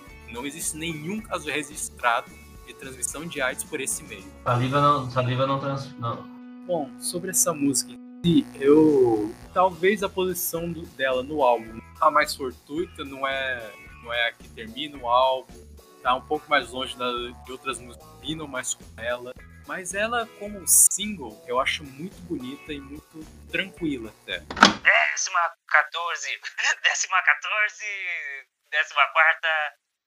Perigoso. A faixa título Dangerous. Pra faixa título, eu acho que ela deixa a desejar. Ela foi perigosa. Acho que ele reuniu tudo que tem no álbum nessa faixa, mas eu acho que ela, é, de- ao decorrer do álbum, vai passando, passando tudo, que tipo, eu mal lembro dela. Acho que já aconteceu tanta coisa. A impressão que eu tenho é que chega no fim, ela meio que não traz nada tipo, de muito diferente do que foi do resto do álbum. Então eu fico meio tipo, é. Pois é. Tal- talvez se o álbum se chamasse Remember the Time, talvez fosse até melhor. Ou Black Acho, acho- mas eu acho que o título talvez tenha sido porque acho que o, o Michael queria mais essa questão do. Pelo menos eu penso assim quando ele fala do Dangerous, né? Como foi essa- toda essa mudança, essa, essa vontade de fazer uma revolução. Acho que o, o título Dangerous pro álbum, para essa ideia que o Michael tinha de se arriscar com esse álbum, acho que faz mais sentido. Pela palavra Dangerous, não pela música em si. compreendo, compreendo seu ponto. Concordo. É, pela, até por toda a inovação que o Michael quis trazer, acaba combinando mais. Remember the Time ia parecer que o álbum era, como assim, de, de lembranças, né? De, de, trazer coisas do. Acho que Black or White seria bom também. Como, terminando? Como, como título do álbum, como nome do álbum. Se, fosse, se não fosse chamar o álbum de Dangerous, eu chamaria de Black or White, não sei. Eu, Sei, Eu gosto do título bem. eu gosto. Acho que ela, eu acho que é, em si ela representa muito bem. Talvez a faixa título não fosse Dangerous, talvez até hum, faça melhor. Sei. Eu, eu vi uma anotação de um cara falando, ele achava que fechava poderosamente a, a- o álbum e não tinha que é uma coisa muito diferente que não tinha visto assim que até hoje não, não tinha visto nada parecido. Eu não tenho certeza se eu concordo disso. Eu acho que tem outras faixas que talvez demonstrem mais isso. Vocês concordam? Não sei. Você disse que seria um fechamento melhor pro álbum? Não, não. Ele disse, o cara que eu tinha pegou a pesquisa, ele tinha achado muito bom, mas eu particularmente não sei se eu acho tudo isso que ele acha de tipo é, não tivesse visto nada parecido, que ela é super diferente, por ela ter reunido todas as coisas que tinha no álbum dentro dessa música de forma bem construída. Não sei, não sei dizer. Não, a impressão que eu tenho assim que, tipo, sei lá, talvez se fosse falar assim, uma música que mostra um pouco qual foi as novidades que o, que o Michael trouxe né, no álbum, talvez essa música funcionaria tipo de resumo. Mas assim, ouvindo o álbum inteiro, ela realmente, tipo. Sei lá, o álbum também é muito longo, são 77 minutos. Você chega no- nos últimos tempos você tá cansado também, então. Ela sofre disso, sei lá. Como eu falei assim, ela não me marcou. Eu não consigo nem dizer muito bem porque eu não consigo lembrar como é que ela ela é. A impressão Sim. que eu tinha. Eu tava até ouvindo pra falar alguma coisa agora. Tipo, ela tem umas melodias legais e tudo mais, mas, tipo, é como você falou, ela se perde. Exato, isso acaba- Tipo, pa- parece que o Michael usou toda a energia nas músicas que venderam mais E as outras ele botou porque ele gostava delas, ou pra cumprir Uhum. tabela, alguma coisa assim. Tem muita música que acaba parecendo. É uma pena mesmo. É, uma vez eu vi um vídeo falando que é, Dangerous, a faixa de título, foi uma das primeiras ideias pro álbum. Então, meio que toda a identidade que tinha nela, que foi construída nela, seria uma base pro resto do álbum. E isso realmente, como você falou, do resumo é bem válido. Se você fosse, tipo, é, man- mon- mandar uma música pra alguém e falar, ó, o Dangerous, ele é mais ou menos assim, essa resume bem o álbum. Mas eu acho que tem tanta música boa que eu nem mandaria essa, mandaria qualquer. Mas eu não tenho mais o que falar agora. Acho, acho que no geral, o, o Dangerous, ele meio que. O álbum em si, né? E, e a música Dangerous também, ele meio que. que tem muita gordura, assim, sabe? Tipo, as- mu- muita, muito comprido no, no geral e ficou um álbum muito longo. Tem muitos. Tem, tem um filé mignon aí, mas tem gordura que poderia ser cortada. Então eu vou para a pergunta, que aí a gente já pode resumir tudo isso que vocês estão falando. Vocês botam ou não botam esse disco aí de novo? É, eu boto, eu boto Dangerous na vitrola porque é, é a explicitação, é o resumo de toda a maluquice que a vida do Michael Jackson ia se tornar nos anos 90 e também pela canção Black and White, que o clipe dessa música é muito bom. Eu, particularmente, vou- assim, coloco, eu acho que é- não deixa de ser um disco importante, acho que, vamos dizer, não tem nada que seja ruim em si, né? Tem coisas que são esquecíveis, mas ele não, não é ruim, de jeito nenhum. Eu, eu colocaria o Dangerous como, tipo, um álbum ruim. Eu acho que não é o, o ápice do Michael Jackson, né? Assim, tipo, Uhum. não é o melhor álbum dele. Assim, acho que tem álbuns melhores, assim, que são como álbuns funcionam melhor, mas assim, acho que é um álbum que vale a pena ser revisto. Acho que ele traz bastante propostas novas e né, tem hits que são excelentes, né? Black or White, puta que pariu, mano. Essa música sozinha já. já vale quase todo o resto e. Assim, não é, não é ruim, né? Não tem nenhuma música que eu falo assim, ah, essa música eu não, não ouviria de novo. É só de. né? Só que cansa um pouco ele, mas. Eu coloco de vez em quando, sim. Uhum. Mas não é um álbum que eu vou ouvir muitas vezes, não. Eu também coloco álbuns. Eu boto o disco aí, porque além de ser um álbum muito importante para a história da música, para a história do Michael Jackson, que consegue encapsular muito bem toda a cultura geral dos anos 90. Ele é um álbum que pessoalmente Nossa, me ele é a nata dos anos 90. Exato. Ele é um álbum que pessoalmente me traz uma nostalgia grande, porque era um álbum cujas músicas eu gostava muito de ouvir na infância, gostava de ouvir com a minha família. Então o álbum em si me traz boas memórias. Ainda que nem todas as músicas sejam memoráveis, as que são vão ficar para sempre. Nem, mesmo que você não conhecesse todas as músicas desse álbum, digo assim, pros dois, mas é um disco que tecnicamente vocês se surpreenderam, né? De assim, nossa, é, é isso, tipo, que desse jeito que eu é, uma vez eu fui numa, num sebo perto do Terminal Central e eu achei esse disco, mas ele era muito caro, eu acho que ele era tipo um 100 conto. Eu falei, putz, não dá pra eu gastar 100 conto num negócio que eu nem sei o que é e depois não gostar. Não sei se eu gastaria tudo isso nele, eu enxincharia talvez um pouco mais, porque eu não acho que é um disco que eu ouço toda hora. Mas eu, eu confesso que eu me surpreendi muito com esse disco. Porque, tipo, ele, ele é muito diferente de tudo que ele já tinha feito. E tem muitas coisas que tem esses clássicos e outras coisas que você vê a identidade do Michael muito claramente, tipo Remember the Time, Black and White, entre as baladas como Feel the World. Mas é como. Eu vou repetir o que o, o Lucas falou no Sgt. Peppers. Coloco, mas tem algumas que eu pularia. Mas eu colocaria de novo pra ouvir. Nessas eu não sei nem se eu pularia, porque tem músicas boas. Talvez seja cansativo ouvir tudo de uma vez, mas Uhum. não, tem, né, não tem nada que eu não queira ouvir. O César falou mesmo. Talvez eu mude de ideia. É o tipo de álbum que eu, eu, eu ligo lá na, na vitrola, toco, desligo a vitrola e ligo de novo pra continuar por toda hora. Assim. É meio isso. Sei você, mas eu faço isso às vezes. Eu, eu faço isso às vezes, tipo, de, com vinil, de colo- colocar o vinil, tipo, meio que tipo, ah, tem que fazer outra coisa, ou sair, eu cansei, desligo o controller, depois outra hora eu só ligo e continuo de onde parou. Ele é aquele tipo de álbum que talvez eu comece a entender e gostar mais dele com o tempo, talvez. Possivelmente. Como, é que nem a capa. Eu não gostava no início e hoje eu acho ela muito linda, porque ela tem muitos detalhes.